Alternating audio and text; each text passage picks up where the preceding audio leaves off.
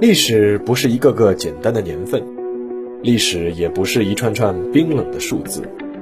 历史不仅有深度、有厚度，其实也有温度。行事有态度，做人有温度。我是馒头大师，欢迎来到历史的温度，让我们读懂过去，活好当下，坦面未来。各位听众朋友们，大家好，欢迎来到馒头说历史的温度。今天呢，我们继续空中浩劫这个专辑。我写过不少空难，但今天要说的这场空难，航班上的乘客有些特别。加斯塔沃·法吉奥很熟悉沙佩科恩斯队的过去的一切。作为球队的死忠粉，在法吉奥眼里，沙佩科恩斯队的成长是和沙佩科这座小城的成长紧密联系在一起的。沙佩科。最早是巴西南部圣卡塔琳娜州的一个小镇，即便后来升级为市，总面积也只有六百平方公里出头一些，和上海市的松江区差不多大。最早的人口还不到八万。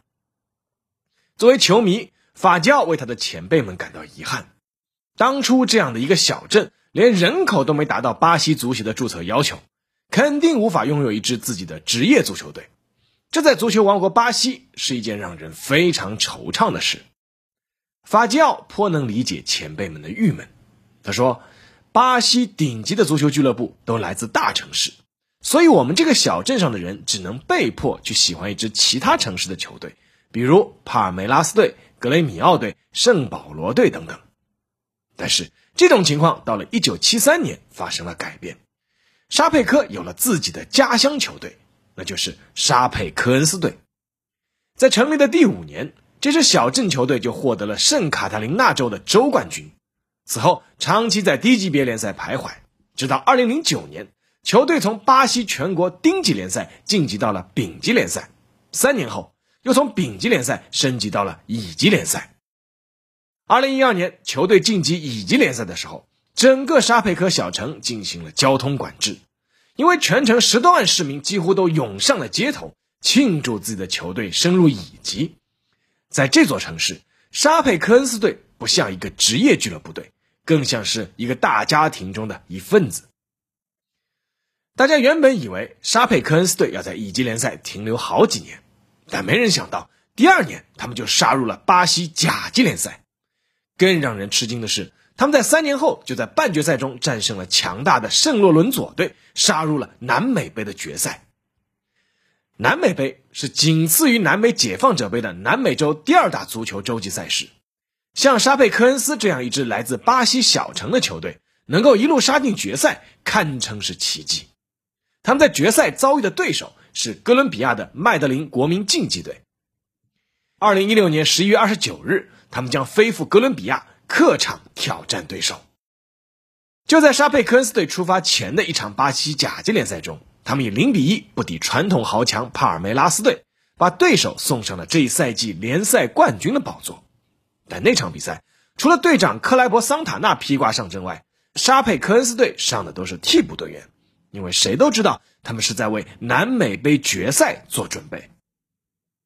比赛结束后。帕尔梅拉斯队的队员主动上来找沙佩科恩斯队的队员握手，他们说：“我们和我们的球迷到时候都会为你们加油，因为你们代表的是巴西。”在球队的更衣室里，主教练凯奥·茹尼奥尔激动地对着全体队员们喊道：“我们进入决赛是当之无愧的，接下来我们就要获得冠军了。”随后，教练告诉大家：“我们将包机飞往哥伦比亚，拿下冠军，小伙子们。”此时，更衣室里的所有队员肩并肩抱在一起，握拳，欢呼。尼瓦尔多没有登上那架包机。作为沙佩科恩斯队的替补门将，尼瓦尔多对此是有心理准备的。就在球队出发前，助理教练找到了他，告诉了他主教练的决定。很遗憾，这次客场就不带你去了。他让我来说一声抱歉。尼瓦尔多说。根本没有必要抱歉，我会在这里给你们加油的。尼瓦尔多那一年四十二岁，是球队的老资格门将，但年龄对竞技状态的影响是无法避免的。在二零一六赛季，尼瓦尔多没有获得一分钟的上场时间，所以他早就有思想准备。当然了，其实其他两位门将也没有获得上场时间，因为球队的年轻主力门将达尼洛发挥的实在是太出色了。不过说没有遗憾也是不可能的。尼瓦尔多知道这次有很多人将随包机出城，除了二十二名球员之外，还有二十八名俱乐部的工作人员，外加庞大的二十二名媒体采访团。包括电视台、广播、报纸和网站的各路记者，这些人中也包括沙佩科恩斯俱乐部的新闻官克莱伯森·席尔瓦。在沙佩科恩斯队淘汰洛伦佐队闯进南北杯决赛的那一晚，克莱伯森和许多球迷一样都泪洒当场。他对这支球队寄托了太多的感情。作为球队的新闻官，随包机前往也是他的工作职责。沙佩科恩斯队是十一月二十七日出发的。二十八日在圣保罗，他们有一场比赛要打，然后二十九日直接从那里飞往哥伦比亚的麦德林，准备三十日的比赛。在出发那天，成千上万的沙佩科恩斯队的球迷自发赶来为他们送行，他们呼喊着口号，希望球队能为他们这座小城带回一座南美杯的冠军奖杯。那完全是一种家乡父老送子弟兵出征的场面。十一月二十九日，沙佩科恩斯队登上了他们的包机。英国阿弗罗公司生产的 RJ 八五客机，隶属于玻利维亚拉米亚航空公司，航班编号 CP 二九三三。刚刚登机的队员们非常的兴奋，因为是包机，没有其他乘客，所以不少队员们大声的哼着歌，有人把手机音乐调到最大声，整个机舱内就像一个气氛浮夸的酒吧。二十四岁的替补门将杰克逊·福尔曼刚刚转会到沙佩科恩斯队才半年时间。他坐到自己位置后，就叫自己的好朋友阿兰·鲁希尔坐过来一起听音乐。他和这位球队右后卫认识超过十年以上，是很好的朋友。阿兰·鲁希尔后来回忆起这一幕，说：“我相信当时一定是上帝让他叫我坐过去的。”而球队新闻官克莱伯森在登机前拨通了妻子希莲娜的电话，希莲娜表示手机那头太嘈杂了，什么都听不见。太吵了！这不是在飞机上，你们是在酒吧里吧？克莱伯森笑着对妻子大喊：“是啊，我就是来打电话来向你告别的。”亚尼斯·莫莉娜依旧记得当天的所有细节。作为哥伦比亚麦德林机场的空管员，莫莉娜正好在十一月二十九日那天晚上当班。那天最先给莫莉娜制造麻烦的，其实是一架从哥伦比亚首都波哥大飞往圣安德烈斯的廉价航空公司班机。当时对方给莫莉娜发来请求，希望能够优先降落。莫莉娜询问对方是不是紧急情况，得到的是肯定答复。对方说：“我们发生了燃油泄漏，警报已经响了。”那天的天气情况很糟糕，不允许有飞机快速降落。莫莉娜随即允许这架飞机优先降落。而也就是在这个时候，机场雷达上出现了拉米亚航空公司 CP 二九三三号班机的踪影。此时，CP 二九三三号班机忽然向地面塔台发报，飞行接近中，请求降落。莫莉娜看了看 CP 二九三三号班机的航空高度还有三千米，为此她很疑惑，为何要求优先降落？当时 CP 二九三三号班机下方还有三架其他航空公司的飞机，彼此距离非常的接近。莫莉娜要求他们保持相互间的距离，但奇怪的是，CP 二九三三号班机并没有听从指令，而是在不断的下降，似乎在寻求优先降落。两分钟后，CP 二九三三号班机再次发来信息：“我燃油即将耗尽，请求优先降落，需要确定最终航向。”莫莉娜顿时紧张起来，立刻安排其他飞机避让。但此时，CP 二九三三号发来了令人绝望的播报。这里是拉米亚航空二九三三号班机，我操控完全失灵，电子系统和燃油系统失灵，请求航向，小姐，请求机场跑道的航向。随后，飞机就和地面塔台失去了联系。莫莉娜不知道的是，此时的 CP 二九三三号航班内，那些之前还兴奋不已的沙佩科恩斯队队员们，正默默的在胸口划着十字。机舱内的灯光已经完全暗了下来，飞机引擎的声音也消失了。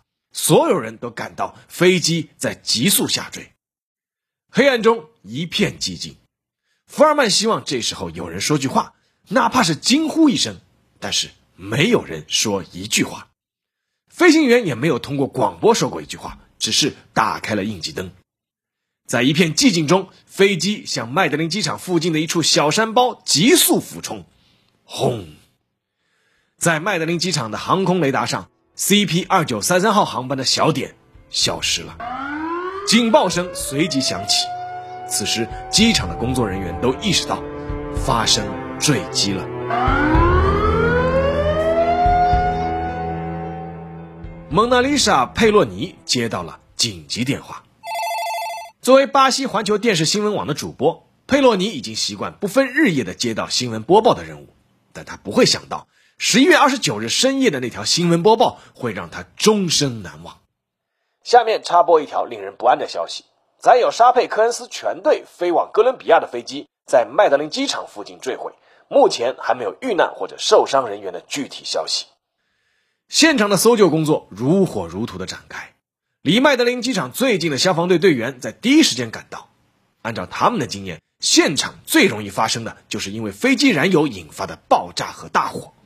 但是他们赶到现场的时候，却惊讶的发现没有火情，因为现场没有任何燃油的痕迹。晚间的现场雾气缭绕，气温下降到了零下二摄氏度。搜救队员竭尽全力，希望能在黄金时间里找到更多的生还者。然而，映入他们眼帘的是一具具遇难的尸体。二十二名球员中只有三人生还：后卫阿兰·鲁希尔和内托，替补门将福尔曼。随行的记者有二十二人，只有一人幸存，是电台记者拉斐尔。九名机组人员有两人幸存。整架飞机共载客七十七人。从事故现场找到的活人只有六个，其他七十一人全部当场遇难，其中包括机长、副机长、球队主教练以及所有的俱乐部工作人员。那天晚上，沙佩科小城暴雨如注。大概在十一月三十日凌晨四点的时候，留守在家的沙佩科恩斯顿门将尼瓦尔多被电话吵醒，有人告诉他坠机了。当时尼瓦尔多双腿一软，大脑一片空白，怎么会这样？没有多想，他就出门开车向体育场驶去。体育场附近已经开始慢慢聚集起了一些球迷，他们听到了消息，冒雨赶来。一位球迷面对电视采访镜头，哭着说：“他们不是一支球队，他们是我们的朋友，我们的邻居，我们的亲人。”而最无法接受事实的是那些球员的家属。球队新闻官克莱伯森的妻子希莲娜在第一时间赶到了俱乐部，和其他球员的家属一样，他们焦虑地等待着每一条消息。每当有一位幸存者的名字发过来之后，他们先是庆幸，然后是失落，然后是希望，然后是焦虑。到了天快亮的时候，所有的遇难者尸体都已确认。希莲娜拨通了婆婆的电话，把不幸的消息告诉了她，而她面临更困难的任务是。他还需要告诉他的两个孩子：“你们的爸爸不会再回来了。”阿莱德·帕迪拉希望能够安慰到大家。作为沙佩科恩斯队主力门将达尼洛的母亲，帕迪拉虽然失去了自己年轻的儿子，但他不希望大家就此一蹶不振。在空难发生的第二天，除了体育场，整个沙佩科的小城各条街道上空空荡荡。人们都失去了工作的动力，在这座人口还不到二十万的小城里，沙佩科恩斯队的队员以及教练员、工作人员其实啊都是社区的居民，他们一夜之间都消失了，这让整座小城笼罩上了一层阴影。阿莱德·帕迪拉后来才知道，自己的儿子达尼洛其实是那场空难中第二个被救出的人，当时他还有生命迹象，甚至还给妻子打了个电话报平安。但最终因为医治无效而去世。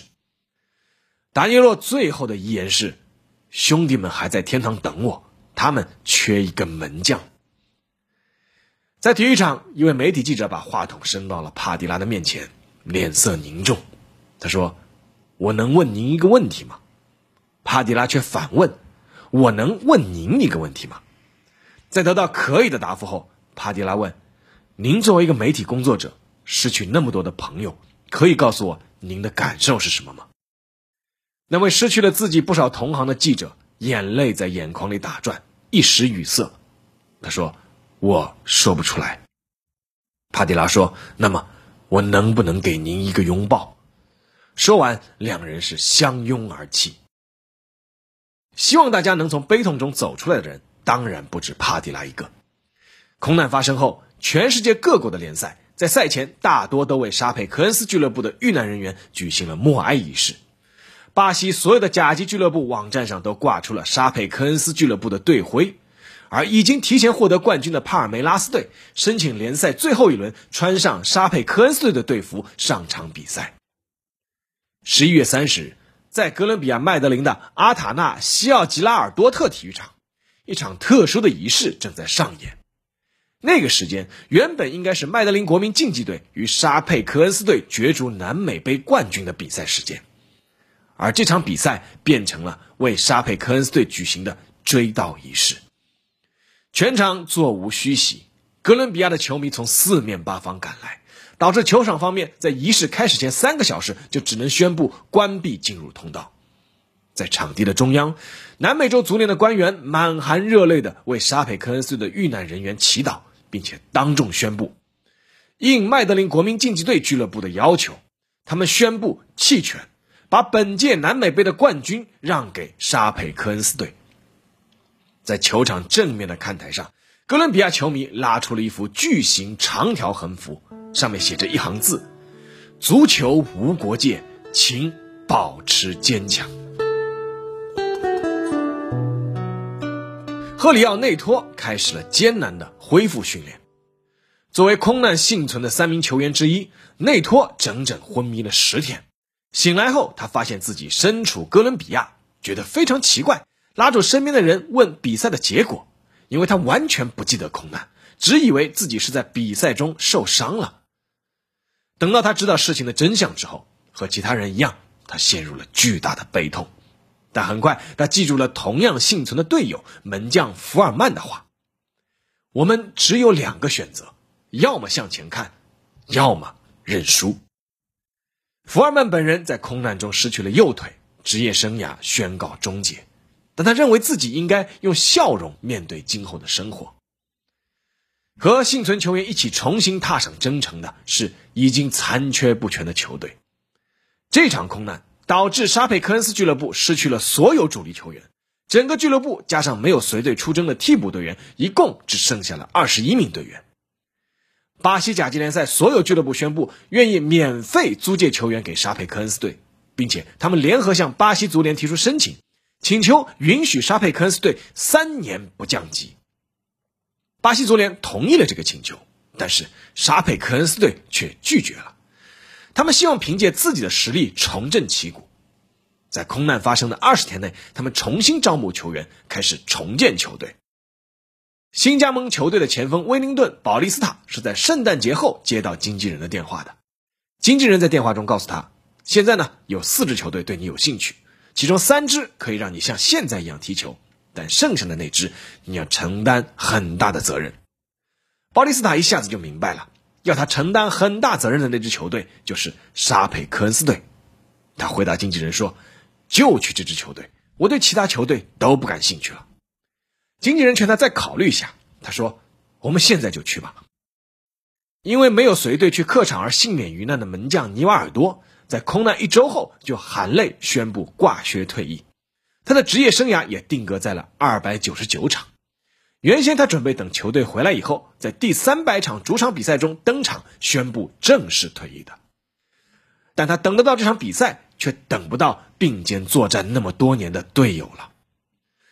退役后的尼瓦尔多担任了俱乐部的管理人员，在招募新球员的时候，他问每一个想来踢球的人说：“你知道你是在为哪支球队效力吗？”每个人都回答：“我知道，我正是为此而来。”空难后，沙佩科恩斯队修改了自己的队徽，加上了两颗五角星。队徽正上方的白色五角星表示2016年的南美杯冠军，这是队员们用生命换来的。而字母 F 中的那颗小五角星代表遇难的球员，希望他们永远活在足球世界中。二零一七年五月八日，就在空难发生后的半年，重新组建的沙佩科恩斯队打进了圣卡塔琳娜州的决赛，并且成功获得了冠军。当时巴西报纸最醒目的标题是“永远的沙佩科恩斯”。阿兰·鲁希尔决定走自己的路。作为球队幸存的替补后卫，他在那场空难中脊椎严重骨折，但他知道自己必须尽快康复和恢复比赛，因为那是对队友最好的告慰。他也确实做到了。四个多月后，他就顽强地站在了绿茵场上。在第二赛季，他和球队一起并肩作战，成功帮助球队保级。二零一七年八月七日，受巴塞罗那队邀请。沙佩科恩斯队前往巴塞罗那参加甘博杯的比赛，阿兰·卢希尔带着队长袖标上场踢了三十五分钟。梅西在赛后主动找到他交换了球衣，但在这个过程中，他也听到了不少流言蜚语，说他原来只是球队的替补球员，是凭借空难幸存者的身份成为了明星。二零一九年的夏天，他毅然做出了一个决定，以租借的形式加盟另一支巴甲球队戈亚斯队。沙佩科恩斯队当然不愿意他走，他也没必要走，但是他还是走了。有人说他是想证明自己，但也有人说他实在是不想生活在过去痛苦的回忆里。他和那些遇难队友关系都很好。二零一九年十月一日的巴甲联赛，戈亚斯队在主场遭遇克鲁塞罗队，三十岁的后卫阿兰·鲁希尔后路插上助攻，一锤定音，帮助球队以一比零战胜对手。那是阿兰在复出后第一次在正式联赛中进球。进球后的阿兰·鲁希尔兴奋地张开双手，跑到了球场边庆祝，但是随即他就把双手上举，指向了天空。那一刻，所有人都知道他想告慰什么。而在2021年的一月，在2019年不幸降入乙级联赛的沙佩科恩斯队夺得了乙级联赛的冠军，重新杀回甲级行列。代表球队捧起冠军奖杯的还是阿兰·鲁希尔。此时他已经戴上了球队的队长袖标。没错，就在沙佩科恩斯队降入乙级之后，阿兰·鲁希尔选择回到球队，与大家一起共患难。而如今，他正和天堂里的队友一起，共同见证这支小城球队重新走向辉煌。好，下面进入馒头说时间。看完上面这篇文章，我相信啊，不少人还有个疑问，就是造成这起空难事故的原因究竟是什么？其实原因事后已经查明了，就是燃油耗尽。但这原因背后的原因却令人唏嘘，乃至令人愤怒。沙佩科恩斯队搭乘的这架 RJ85 型飞机是一九九九年出厂的，二零零三年就已经停产了。这个型号的飞机优点是噪音低，但缺点是航程短，因为耗油量巨大。按照设计，RJ85 飞机在出发满油的情况下，最长的飞行时间不能超过四小时二十二分钟。而按照国际航空规定，飞机的燃油储备必须足以在抵达目的地后继续飞行四十五分钟。这也就意味着这架飞机的单次航程设计只能飞三小时三十七分钟。而沙佩科恩斯当天搭乘这架飞机飞往麦德林的预计飞行时间就是四小时二十二分钟，一分钟不多，一分钟不少，机长完全没有多预留哪怕一分钟的时间。这份飞行计划不知道是怎样被通过的，所以在当天晚上，这架飞机是在抵达机场上空后，正好把燃油全部耗尽后坠毁的，没有其他原因。而飞机燃油即将耗尽是完全可以预知的。机组人员是应该提前通知地面塔台，但这架飞机直到要坠毁前两分钟才向地面塔台吐露实情。更让人无语的是，事后查明，失事飞机的机长米格尔·基罗的飞行执照是有问题的，他并没有完成足够的飞行训练时间，而对此知情的副驾驶帮助隐瞒了此事。为什么要帮助隐瞒呢？因为机长就是这家公司的创始人和老板之一。之前他还做过多次把燃油加到刚刚好的极限飞行，而公司还有另外一位幕后老板总经理巴尔加斯。这架飞机在检修期间就通过了注册，因为巴尔加斯曾经是玻利维亚国防部机场安全处总长，而他的儿子是民航局注册处处长，是他为这架飞机注册并且签了字。更有媒体深挖，这家拉米亚航空公司本来就是委内瑞拉一家同名公司的傀儡，而委内瑞拉的那家公司一直拿不到民航局的航空执照。你们看，一场灾难背后其实有那么多的狗血事情。克莱伯森的妻子希莲娜后来继承了丈夫的岗位，成为了沙佩·科恩斯的新闻官。在提起这场空难时，他曾说过一句话：“不止一个人对这件事情有责任，许多人都有罪。”但他随后也说了另外一句话，相信也能代表其他遇难者家属的心情。他说：“但我相信这么说也不能缓解我的痛苦。斯人已逝，只能希望悲剧不再重演。”好了，这期节目就到这里，让我们下期再见。